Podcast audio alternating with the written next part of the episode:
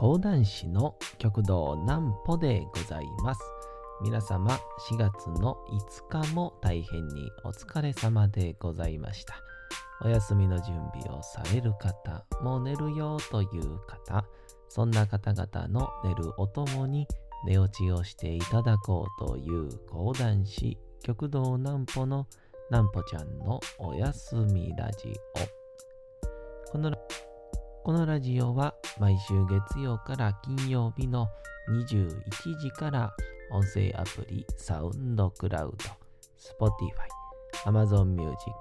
Podcast にて配信をされております。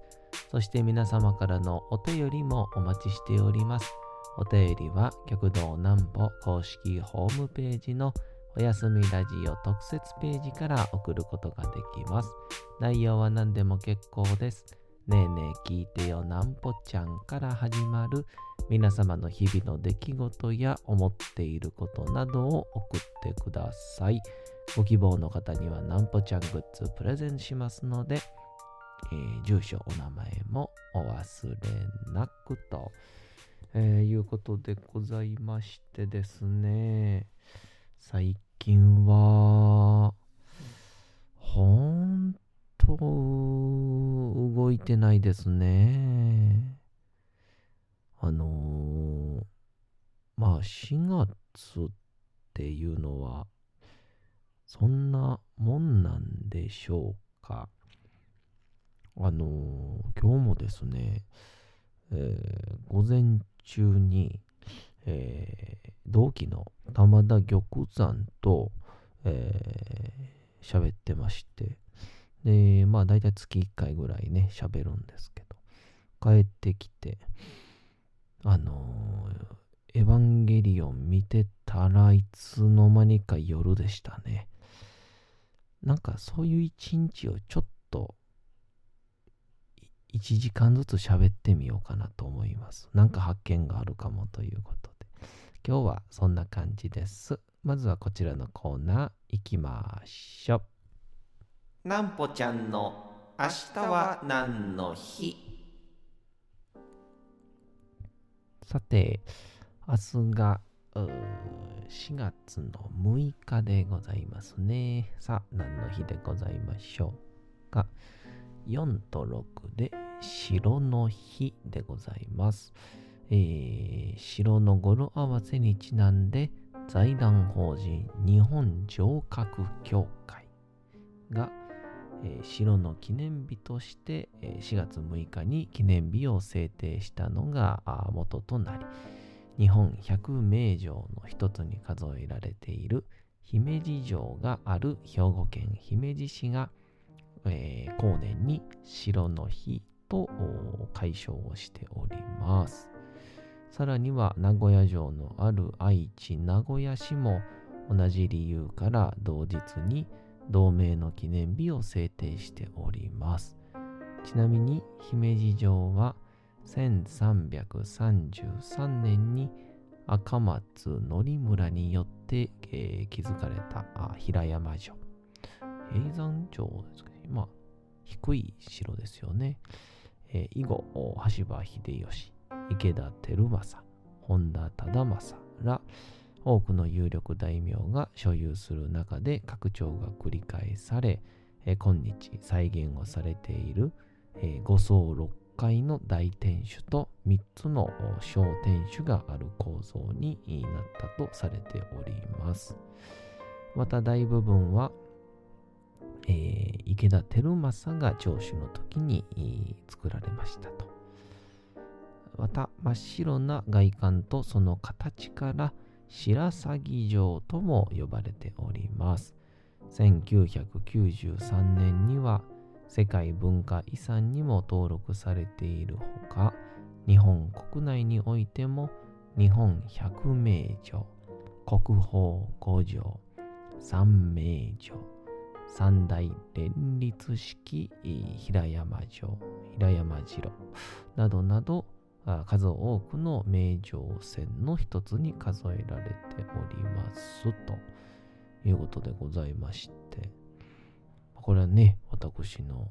地元の兵庫県の姫路城でございますから、まあ、毎年行ってたわけでもないんですけど、あの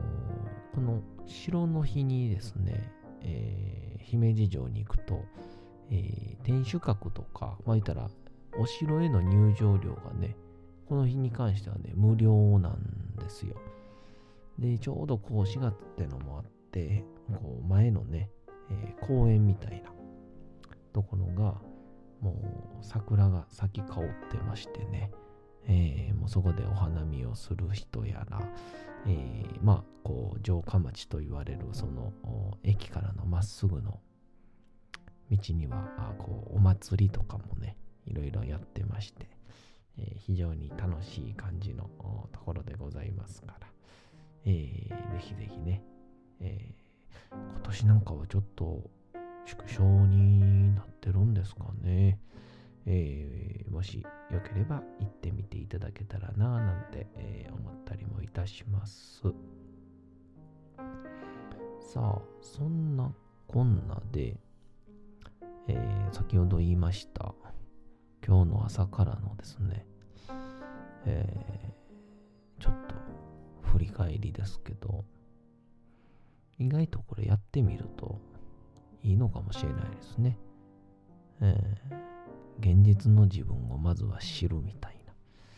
まあ、理想のね、こう、一日の使い方なんてのはあったりするんでしょうけど、これ逆を言うと、あの、理想があるからがゆえに、えー、それに到達しなくて、えー、落ち込むわけですから、まあ変に今日はああだ、あ夜はこうだ、昼はこうだって思ってしまうから落ち込んでしまうのかななんとも、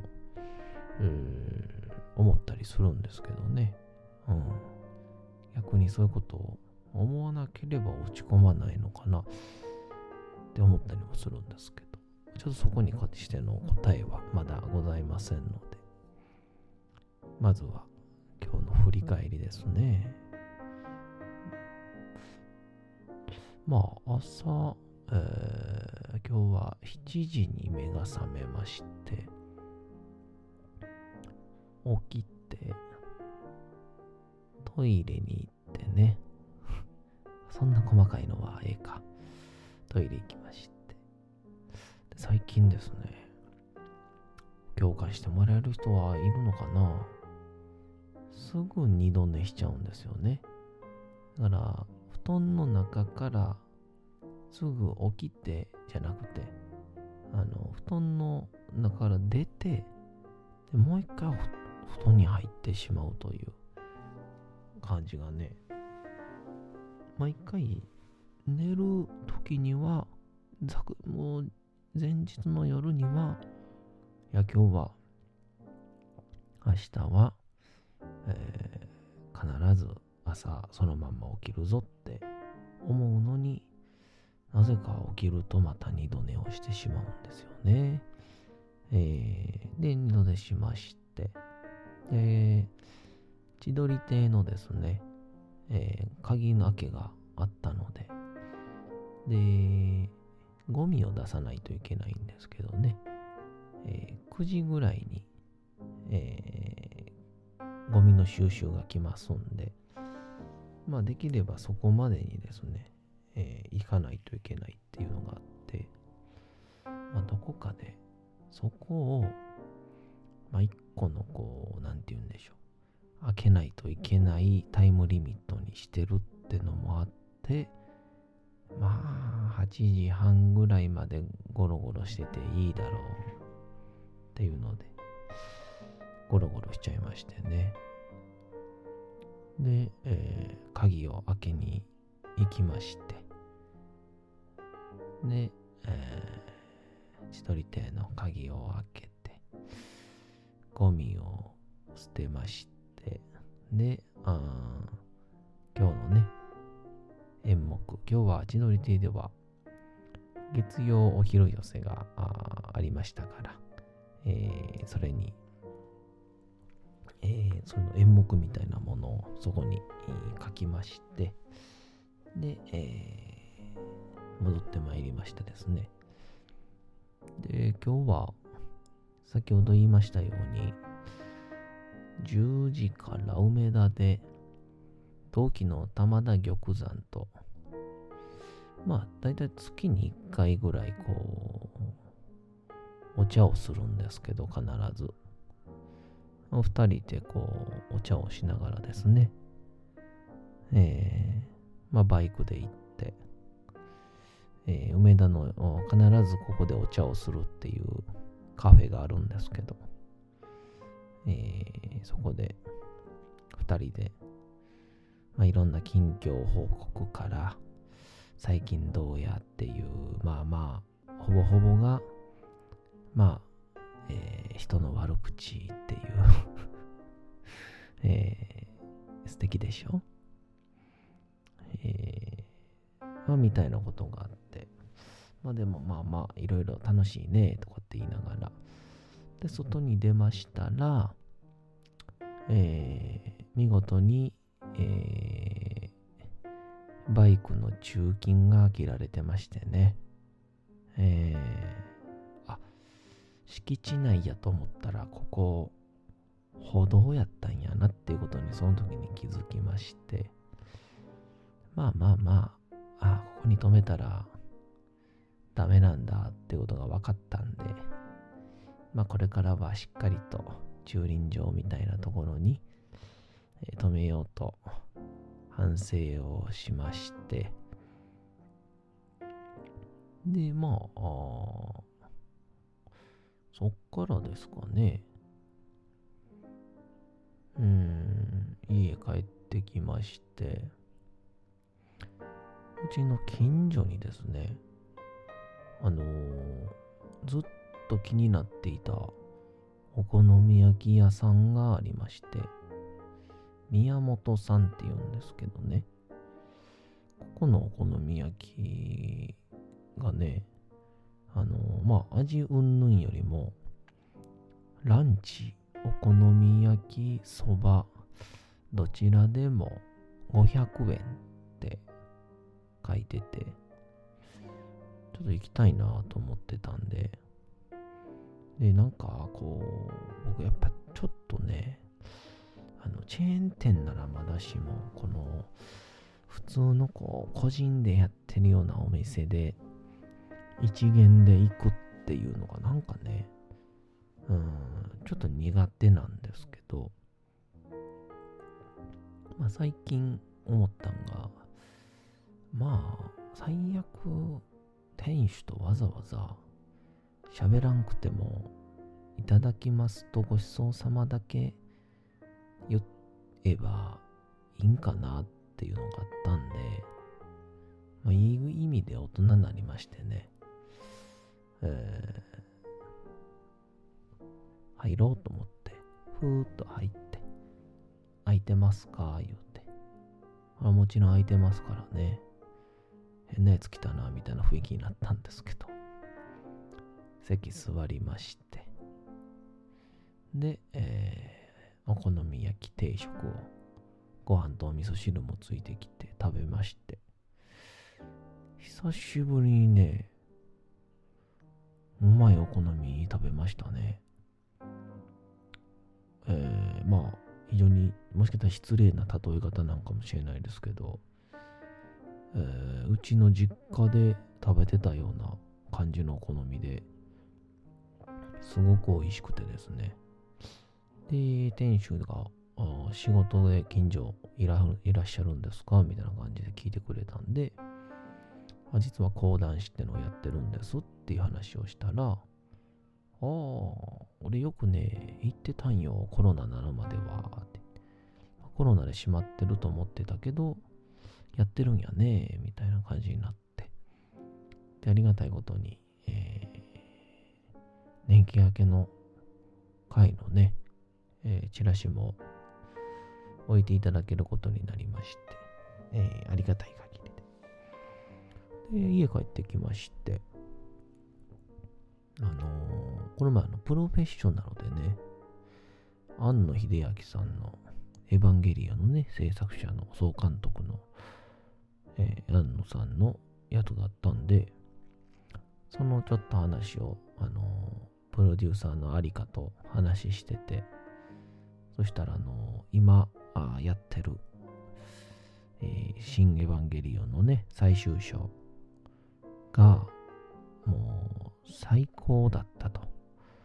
うん、だからあ、見た方がいいと。じゃどうしたらいいかって言ったら、Amazon プライムに上がってる上波級を見たら、えー、最後見れるからっていうことで、まずはジョーから見ようじゃないかということで、えー、ジョーを見まして、えー、そしたらね、とんでもない眠気に襲われましてね、えー、昨日たっぷり寝たと思うんですけどね、眠りが浅いんでしょうか。最近ちょっと、昼にまた眠なりましてね。まあ、うとうとしながらも、まあ全部一応見まして、まあなんか面白いというより、もう、いや、今後どうなっていくんやろみたいな、本当面白いって感じるんじゃなくて、ただただ続きが気になるっていう気持ちにさせられましてね、えー、これこそ本当に面白いんじゃないかなと思うんですけど、まあそんなこんなで、えー、今、収録してるんですけど、うーん、なんか、あの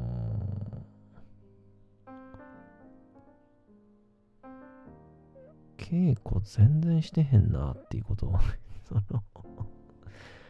いや、こうなってくるとね、そもそもじゃあ稽古ってなんなんやろみたいな感じに、えー、なってきましたね。うん。なんで、最近改めて思ったのがですね、本当に今日玉山とも喋ってたんですけどね、えー、稽古をするっていうところに、えー、目標を置くんではなく、えー、自分のこうね、本番というか、まあ、講座の場所を、ま、自分で作って、そこをにめがけて稽古をしていくみたいな、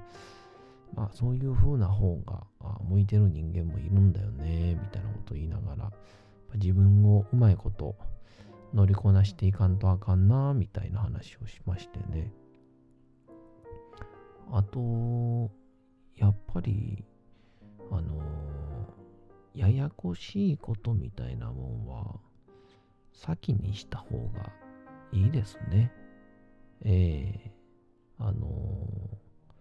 スキンヘッドの鴨頭義人さんの息子さんはあれらしいですね。宿題を一番初めの2週間、夏休みの2週間で終わらしちゃうんですって。なんでそれできんのって聞いたら、だって嫌じゃんみたいな。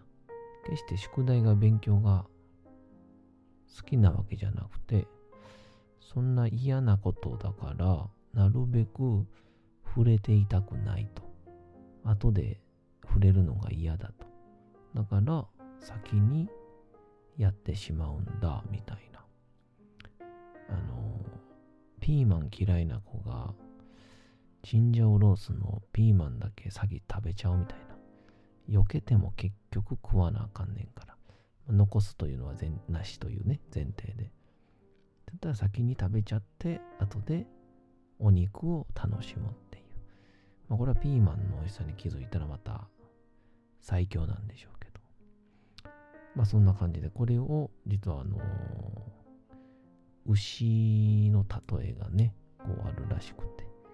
えー、バイソンの法則っていうらしいですね。バイソンは嵐が来たら逃げるんじゃなくて、嵐に立ち向かうという。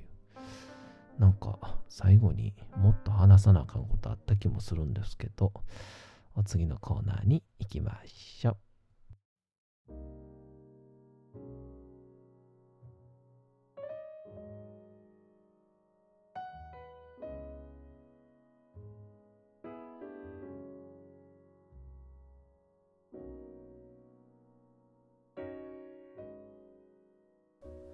さて時刻はうとうと朗読会の時間となりました。皆様小さい頃眠れなかった時にお父さんお母さんおじいちゃんおばあちゃんお世話になっている方に本を読んでもらった思い出はないでしょうか。なかなか眠れないという方のお力に寝落ちをしていただければと毎日美しい日本語の響きで綴られた様々な物語、小説をお届けしております。さて、えー、本日お読みいたしますのも、カフカの変身でございます。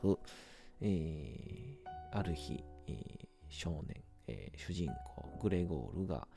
えー、毒虫になってしまっているという衝撃的なスタートでございますが、本日どんな風に展開するんでしょうえー、それでは本日もお楽しみください。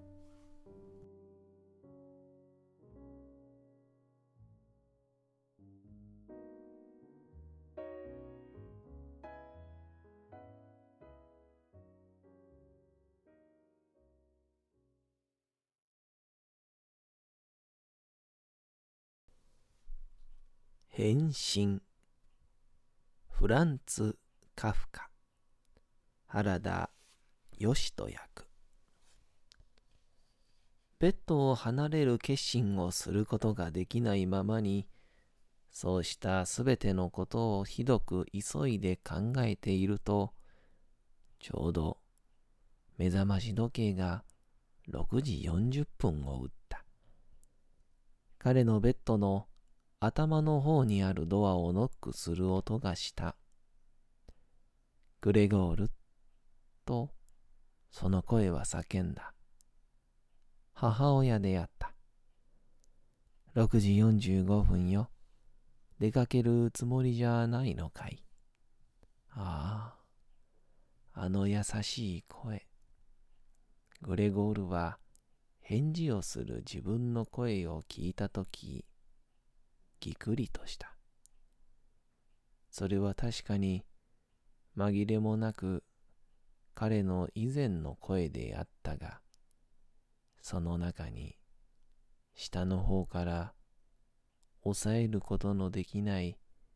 苦しそうなピーピーという音が混じっていた。その音は明らかにただ最初の瞬間においてだけは言葉の明瞭さを保たせておくのだが、その余韻をすっかり破壊してしまって、正しく聞き取ったかはどうかわからないようにするほどであった。グレゴールは詳しく返事をして、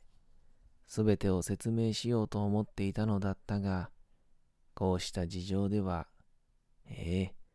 わかりましたよ。ありがとう。お母さん、もう起きますよ。というにとどめた。木のドアが隔てているため、グレゴールの声の変化は、外ではきっと気づかれなかったのだろう。というのは、母親はこの説明で満足して足を引きずって立ち去った。ところが、このちょっとした対話によって、グレゴールが期待に反してまだ家にいるのだ。ということが家族の他の者たちの注意を引いてしまった。そして早くも父親が脇のドアを軽くではあるが拳でノックをした。グレゴール、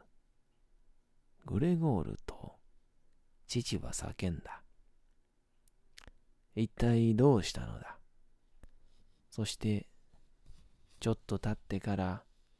もっと低い声で、もう一度注意をするのだった。グレゴール、グレゴール。もう一つ脇のドアでは、妹が低い声で嘆くように言った。グレゴール、どうしたの？加減が悪いの？何か欲しいものはないの？グレゴールは両方に向かっていった。もう済んだよ。そして発音に大いに気を使い、一つ一つの言葉の間に長い間を挟むことによって、一切の目立つ点を取り除こうと努めた。父親はそれを聞いて朝食へ戻っていったが、妹は囁くのであった。グレゴール、開けてちょうだいな。ね。お願い。だが、グレゴールは、ドアを開けることなど考えてもみず、旅に出る習慣から身につけるようになった家でも、すべてのドアに夜の間、鍵をかけておくという用心を良かったと思った。さて、本日もお送りしてきましたなんぽちゃんのおやすみラジオ。というわけでございまして、皆様4月の5日も大変にお疲れ様でございました。明日も皆さん、街のどこかでともどもに頑張って、夜にまたお会いをいたしましょう。なんぽちゃんのおやすみラジオでございました。それでは皆さん、おやすみなさい。すやすやすやーん。